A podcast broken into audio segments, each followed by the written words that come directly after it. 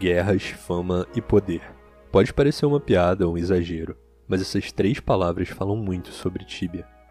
Tibia não tem um PVP que conquista pelos seus sistemas, por mecânicas, por um balanceamento perfeito entre as vocações ou funções que algum game designer pensou para prender os jogadores. Não é isso. Tibia tem o PVP que tem pela sua comunidade. Os que caçam e os que são caçados. Os dominantes e os dominados, todos fazem parte disso. Até mesmo os que abusam do poder. Todos fazem parte dessa história e do porquê o PVP do Tibia conquistou tanta gente ao longo desses anos. Se você ainda não fez isso, me segue no youtube.com/lotus e nas redes sociais, todos os links na descrição do podcast, e você também pode comprar seus energéticos na Rox com meu cupom de desconto, LOTUS10, que te dá 10% de desconto em todas as compras. Todas as informações estão no link de todos os episódios do podcast. Depois de passar horas que te fizeram sentir como meses matando ratos, insetos, trolls, orcs, minotauros, você finalmente alcança o seu objetivo, o nível 8. A estátua do oráculo em Rookgard foi o seu último contato no mundo seguro. Chegando na cidade de Venore e subindo as escadas do templo, o primeiro tibiano que você encontra percebe que você é um novato e te ataca antes que você possa chegar no depote. E a mensagem: Bravo aventureiro, você se deparou com um triste destino. Tibia é um jogo que manteve os jogadores pelos seus mistérios, pela capacidade infinita de crescer, pelo acesso fácil de um jogo que não exige muito do computador para ser jogado. MMORPGs são jogos sociais. Isso tem um significado diferente para pessoas diferentes. Nos jogos online, o termo PVP significa player versus player, jogador contra jogador. Os embates entre jogadores têm muitos formatos e significados. Muitas vezes são um motivo para brincar com os outros jogadores, provocar, mostrar as habilidades mecânicas, enfim. Mas em alguns jogos o PVP tem mais recompensas que isso.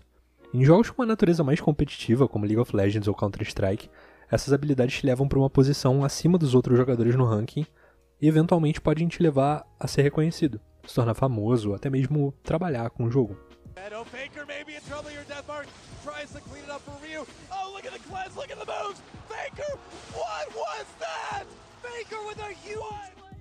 Mas quando a gente fala de Tibia, isso é diferente.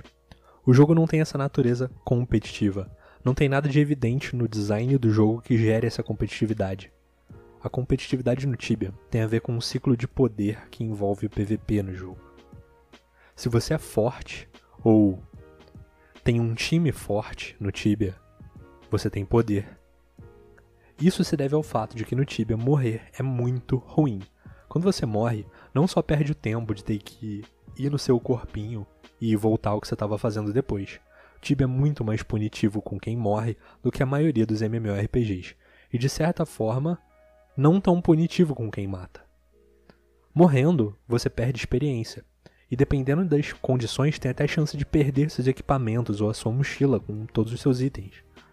Você gasta recursos para sobreviver, poções, por exemplo, que eventualmente são desperdiçadas. E mais do que isso, você perde experiência, que gastou tempo e recursos para conseguir. Existem mecânicas que minimizam essas perdas e, claro, em versões mais antigas do jogo era ainda mais punitivo morrer. Claro que com o tempo o jogo foi adotando uma forma um pouco mais casual e não sendo tão punitivo. Até por isso muitos jogadores jogam estritamente em servidores que mantêm as regras antigas, onde a morte era mais punitiva, justamente porque isso é um fator essencial que faz com que quem tem poder no Tibia tenha muito poder. Porque se um grupo de jogadores ameaça que vai te caçar e te matar sempre que eles te encontrarem, meu amigo, você está enrolado. Segundo essa lógica, se um jogador mata o outro, faz esse outro perder experiência, faz sentido que os jogadores se organizem em clãs, juntando a sua força para formar uma equipe que se protege e se ajuda. E uma equipe grande e forte, capaz de matar outros jogadores, fazendo eles perderem experiência, vai impor respeito e causar medo na população do jogo. Claro, nada disso é à toa. Os melhores lugares do jogo não são só os melhores lugares para experiência ou lucro dentro do jogo. Todas as grandes guilds do Tibia têm jogadores que vendem dinheiro do jogo na vida real. Muitos deles tirando seu próprio sustento, com personagens fortes o suficiente para tirarem muito dinheiro do jogo. e dominando os servidores com o intuito de monopolizar os lugares com maior potencial de lucro. O que é um assunto bastante polêmico, e muita gente acha que isso é um dos maiores problemas do Tibia hoje em dia.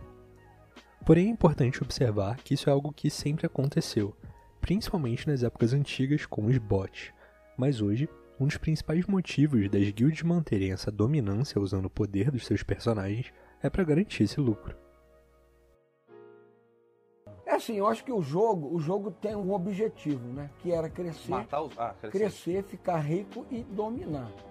Até nos mundos em que não há combate direto entre os jogadores, os mundos optional PVP, isso acontece, de uma forma diferente. Os jogadores mais fortes se juntam e usam todas as formas possíveis de atrapalhar os outros jogadores e até matar eles com armadilhas usando as criaturas do jogo. Nem tudo isso é necessariamente ruim. Muitas vezes as guilds dominantes impõem padrões de comportamento para os seus membros que não ataquem jogadores sem motivo, que não causem problemas com jogadores neutros sem motivação clara, enfim. Eu acho que tudo na vida precisa de regra. Mas, como sempre na história da humanidade, pessoas com poder se corrompem. E quando o poder fica concentrado em algumas mãos, alguém fica insatisfeito e vai lá tentar tirar esse poder deles. Então, Todos os jogadores de Tibia vivem em ciclos infinitos de guerra, sendo parte direta ou não, com intrigas, traições, jogadores que brigam, causam uma guerra, saem do grupo, e aí brigam no grupo que saíram, voltam pro grupo dos quais eles saíram, enfim, uma loucura constante, há mais de 20 anos acontecendo, e muitos dos que fazem isso estão aí desde o princípio. É difícil encontrar pessoas que jogam Tibia que não conhecem os momentos históricos dos servidores. Ocera, Lucera, Dolera, Tenebra. As guilds Bop, Mata Rindo, Wanted, OS, os Skeletin, enfim. Ou figuras históricas do jogo. Cacheiro, Setzer Gambler, Eternal Oblivion, Mateus Dragon Wilk, Erganon, Pablin, enfim, brasileiros, venezuelanos, mexicanos.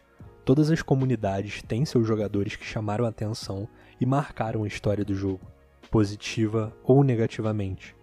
No Tibia, quando os jogadores marcam um período de tempo, eles gravam seu nome na história do jogo e são lembrados. Para muitos, isso é muito mais importante do que só o jogo ou só o RPG. Gente, Daniel Paladino na minha frente em Edron. Não joga mais em Elera. Jogar em Elera, o Carlinhos tirar o teu ranted, nós vamos fazer uma guerra. Mano, fui deletado.